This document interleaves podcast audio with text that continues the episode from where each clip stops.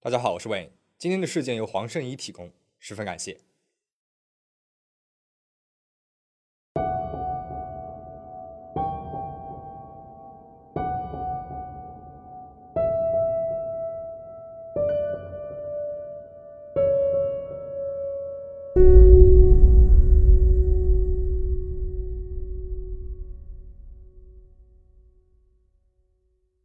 二零一二年五月四号下午。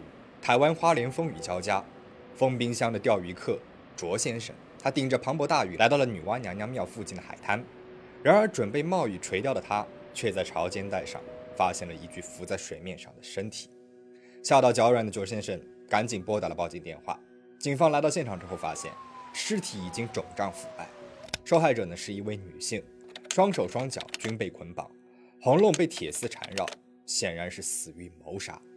然而，身体因为海水的浸泡已经是面目全非。那么，受害者到底是谁呢？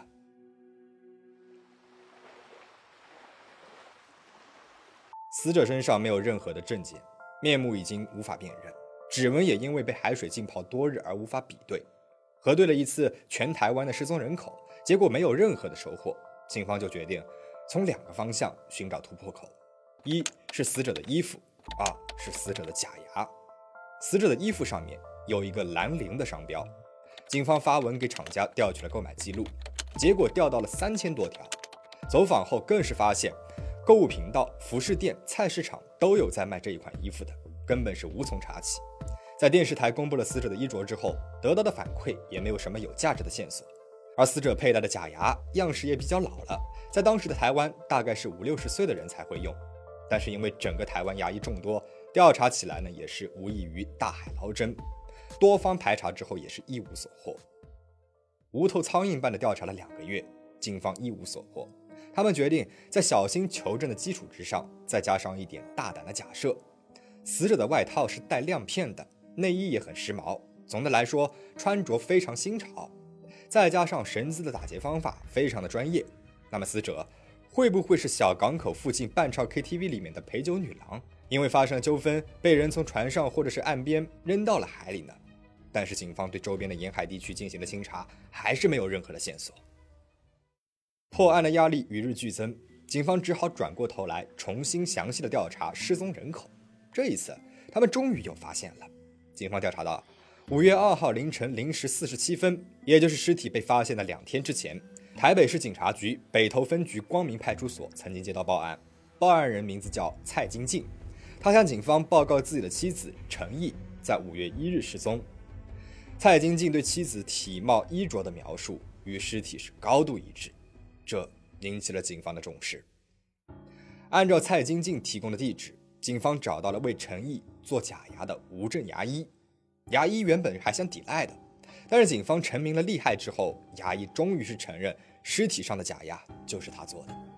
警方用陈毅的牙刷、毛发与尸体做了 DNA 比对，检验结果更是确定了尸体就是失踪的陈毅。那么至此，尸体的身份终于水落石出。但是，生活在台北的陈毅，他为何会死状凄惨的出现在了花莲的海边呢？蔡金静是一名退伍了的军人，曾经任空军中校。妻子陈毅是一名房屋中介，他们夫妻二人在台北有三栋房子、两处土地。夫妻俩都是虔诚的一贯道信徒，家境富裕，与邻为善。为何妻子陈毅会遭此横祸呢？蔡晶晶和陈毅育有一子一女，小儿子因为血癌过世之后，只剩下了二十一岁的大女儿蔡晶晶。奇怪的是，大女儿蔡晶晶也失踪了。根据蔡晶晶说，五月一日，也就是太太陈毅失踪的前一天，他本来是要和太太去医院做义工的。但是当天，陈毅他说女儿蔡晶晶要约他一起去看房子，所以当天蔡晶晶呢便一个人去做了义工。晚上蔡晶晶回来之后，发现家门被反锁了，之后他就再也没能够联系上妻子和女儿。警察调查发现，当天呢的确是有一通公共电话曾经打到过陈毅的家中，这个公共电话的位置就在他家的楼下。经过调查之后，打电话的那个人正是女儿蔡晶晶。蔡晶晶她有手机，也有家里面的钥匙，她为什么会使用公共电话打电话给自己的母亲呢？在警方的追问之下，蔡晶晶终于是说出了自己的怀疑。她怀疑杀死陈毅的正是他们的女儿蔡晶晶。据警方所知，陈毅夫妇对女儿蔡晶晶可以说是悉心照顾，屡次出钱接济没有工作的女儿。怎么蔡晶晶反而会是杀死母亲的凶手呢？这就要从蔡晶晶在新西兰所认识的一个男人说起了。蔡晶晶年幼的时候，因为蔡晶晶夫妻俩呢要照顾病患的弟弟，蔡晶晶一直跟着外婆生活，缺乏关爱的蔡晶晶变成了一个叛逆少女。二零零零年的时候，十八岁的蔡晶晶自己要求去国外读书，蔡晶晶夫妇呢就觉得换一个环境可能对女儿来说是一件好事情，便将她送去了新西兰。没有想到的是，蔡晶晶她学业并无精进，反而是认识了曾志忠，一个将她拖向了地狱的。恶魔。曾志忠是蔡晶晶的英文家教，比蔡晶晶大了十九岁。与蔡父一样，曾志忠呢也是一名退役军人。也许是恋父情节作祟，也许是因为身在异乡。总之啊，蔡晶晶是深深的爱上了曾志忠，这也是蔡晶晶的初恋。陈毅知道后极力反对二人相恋，不仅是因为双方年龄悬殊，而更重要的是，陈毅觉得。曾志忠他不但没有好好的教导女儿，反而是把女儿引向了歧路。这个人的人品很有问题。二零一零年十月二十七日，二十岁的蔡晶晶和曾志忠从新西兰返回了台湾，两个人没有固定的工作和居所，经济窘迫。陈怡呢，他就舍不得女儿受苦呀，所以他就接济了他们三十万元的新台币，却没有想到两个人不思进取，只是坐吃山空。将这一笔钱挥霍之空之后，蔡晶晶在曾志勇的怂恿之下，又向母亲伸手要钱。他们开口就要一百万台币，但是被陈毅给拒绝了。双方因此还发生了激烈的争执。了解了这样一段过往之后，警方认为蔡晶晶的嫌疑更大了，所以他们赶紧加大了对蔡晶晶和曾志忠的通缉力度。最终，在一家网咖里面找到了这两个人。母亲陈毅失踪多日，蔡晶晶竟然有心情天天和男友泡在网咖里面。这还不算什么，警方把人带回去一查，这两个人竟然还是盗窃和诈骗的通缉犯呢。警方把蔡晶晶和曾志忠分开讯问，两个人都很有默契的一言不发。警察拿出了蔡母的照片给蔡晶晶看，他也是无动于衷。熬了好几个小时之后，蔡晶晶终于开口说话了。然而，她说的话却是。我要吃汉堡。后来，蔡晶晶被审讯逼急了，对警方说是他的父亲杀死了他的母亲。虽然警方在口供方面没有突破，但是物证方面却有了重大的进展。蔡晶晶被逮捕的时候，警方从她的身上搜查到了陈毅的身份证、驾照和印章。从监控和二人身上的发票也可以确认，五月一号到四号之间，他们去过花莲。警方在蔡晶晶的身上还发现了一张租用单据，据此呢就可以找到他们在台北市承德路四段的摩尔空间租用的一个柜子，在柜子里面，警方发现了手铐、童军绳、黑色胶带、铁丝和老虎钳等物品。陈一的尸体被发现的时候，就是颈部被铁丝缠绕，手脚被捆绑。经过对比，仓库里面的工具和尸体上的痕迹是相吻合的。警方还查到，四月三十号，蔡晶晶和曾志忠在士林租了一辆汽车。租车公司的老板对他们印象是非常深刻啊，因为还车的时候，车子上面血迹斑斑，还有一股特别重的臭味。过了一两个月，这个味道都还没有消散呢。他们跟老板说，是在花莲买了一条活鱼，想带回家吃，结果玩了太多天，给忘记了，鱼腥味与血水就都跑出来了。租车公司信以为真，只好把车子从里到外给清理了一遍。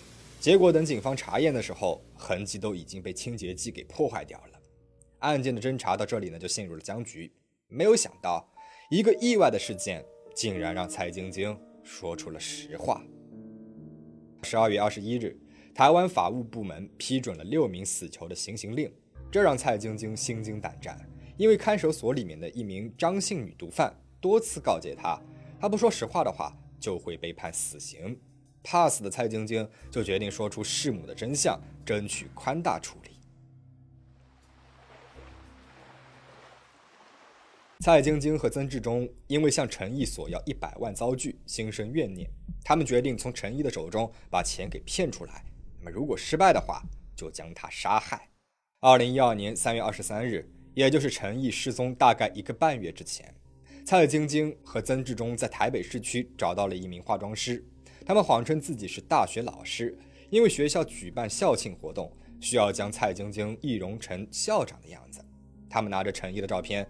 称照片当中的那个人就是校长，化妆师没有丝毫的怀疑，花了好几个小时帮蔡晶晶易容，结果化完妆之后，两个人就偷偷的跑路了，八千块钱的化妆费分文未付。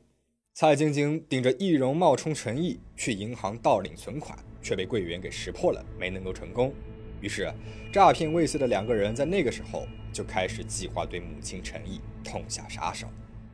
二零一二年四月三十号。蔡晶晶打电话邀请陈毅陪她去看房子。第二天，五月一号，陈毅让丈夫独自去做义工，自己呢则留在家中等待女儿的到来。下午一点左右，蔡晶晶和曾志忠驾驶着事先租来的小轿车前往了陈毅的住所。蔡晶晶用公共电话确认陈毅独自一个人在家之后，与曾志忠带着作案工具上了门。陈毅对曾志忠的到来有一些不快，言语间二人发生了争执。陈毅痛斥曾志忠不思进取，不自食其力。曾志忠盛怒之下，将陈毅压制在地，取出了事先就已经准备好的粗铁丝，勒住了陈毅的颈脖，致使陈毅窒息而死。蔡晶晶和曾志忠按照计划，用童军绳、垃圾袋、旅行箱等物品捆绑盛装尸体，搬运到了轿车的后备箱中，并且模仿陈毅的笔记，在茶几上面留下了一张字条。我临时接到了一个师傅的电话，要过去帮忙，会晚一点回来，也有可能会过夜。我今天去市场，手机掉了，办完事情有空再联络。蔡晶晶和曾志忠开车载着陈毅的尸体前往花莲。五月三号下午，在花莲县丰滨乡新基隧道附近，将陈毅的尸体丢入海中，意图毁尸灭迹。这之后，两个人毫无心理负担的从花莲丰滨一路玩到了台东，之后又折返回台北。蔡晶晶已经将真相和盘托出，然而曾志忠这一边却状况不断。曾志忠从被警方逮捕之后就一直生事儿，在被警方讯问的时候，他一直吵着自己头疼要去看医生，把他带到医院检查，却发现什么问题也没有。曾志忠也对警方说道：“是蔡晶晶杀害了陈毅，甚至编出了一个像模像样的理由。”他对警方说：“陈毅生前曾经抱怨过他和蔡晶晶的感情不和睦，两个人经常吵架。”还说五月初在苏花公路上看见过蔡晶晶，但是事发的时候，蔡晶晶一直在医院里面做义工，有充分的不在场证明。而等到蔡晶晶招供之后，曾志忠仍然态度冷静。曾志忠说，蔡晶晶长期给蔡晶晶下降头，逼她喝符水，使得蔡晶晶精神失常。蔡晶晶的认罪笔录是在她精神有问题的情况之下完成的，不能够采信。曾志忠还说，这种情况蔡晶晶在新西兰留学的时候也发生过几次。他曾经带着蔡晶晶去新西兰看精神科，医生告诉他，蔡晶晶的病情是亚洲邪庙的降头师下咒所导致的。对此，陈毅呢还是知情的，还拜托他要好好照顾蔡晶晶。曾志忠不光提到案子就谎话连篇，在整个案件调查过程当中，更是摆出了一副无赖的态度。几乎所有跟曾志忠有过接触的警察、法官、检察官都被他举报过。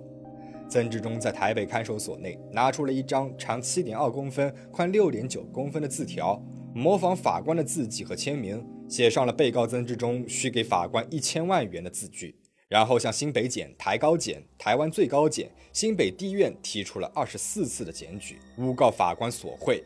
然而他的这些把戏不过是徒劳而已。反而因为诬告罪被判处三年八个月的有期徒刑。为了拖延案件的审理，曾志忠花样百出。法警从拘留室提讯他的时候，两分钟的路程，曾志忠故意拖延走了二十分钟。他一会儿声称诈骗化妆师时有两个美国人在场，要求法院传唤两个人到场；一会儿呢又号称他和蔡晶晶都是美国司法最高顾问，承办本案的检察官、法官都已经被美国提起公诉了。最离谱的是，不知道是出于什么心理，在押的蔡晶晶和曾志忠竟然选择在二零一四年母亲节的前夕成了婚。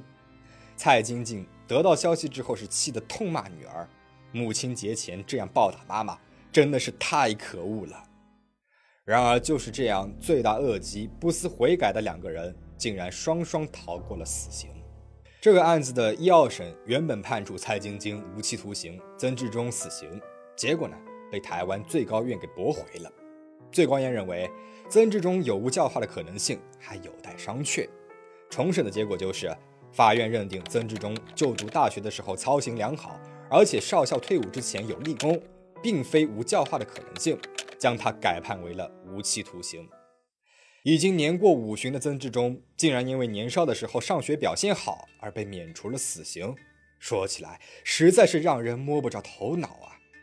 台湾当时的法务部长罗英雪讽刺道：“难道以后功课好的人就可以为所欲为了吗？”故事到这里就讲完了。在查询资料的时候，蔡晶晶的一句话让我印象非常深刻。警方问他。把曾志忠当成了什么？蔡晶晶回答道：“他是我的神。”心理学家分析，这个神的背后其实有着拯救者的含义。蔡晶晶一直都认为自己是一个受害者，一直以来都对生活抱着消极的态度。而曾志忠呢，就是那个拯救了他的人。因为父母忙于照顾生病的弟弟，蔡晶晶小时候缺乏父母的关爱。十八岁呢，去了新西兰。一个人独处异乡，遇到了比自己年长十几岁、和自己的爸爸一样当过兵的男人。从小就缺乏父爱的蔡晶晶，也许在曾志忠的身上看到了爸爸的身影。恋父情节作祟，导致他对曾志忠十分的依恋，言听计从。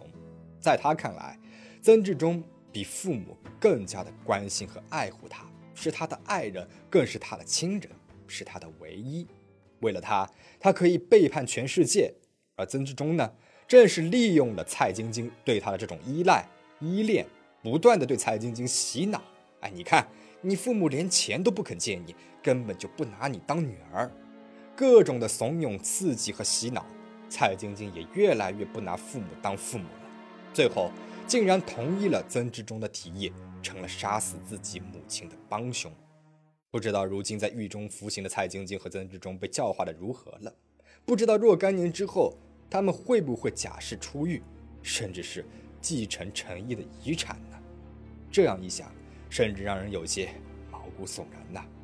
那么，对于这起事件，你有什么看法吗？欢迎在评论区留言讨论。请大家保持警惕，保持安全。我们下期再见。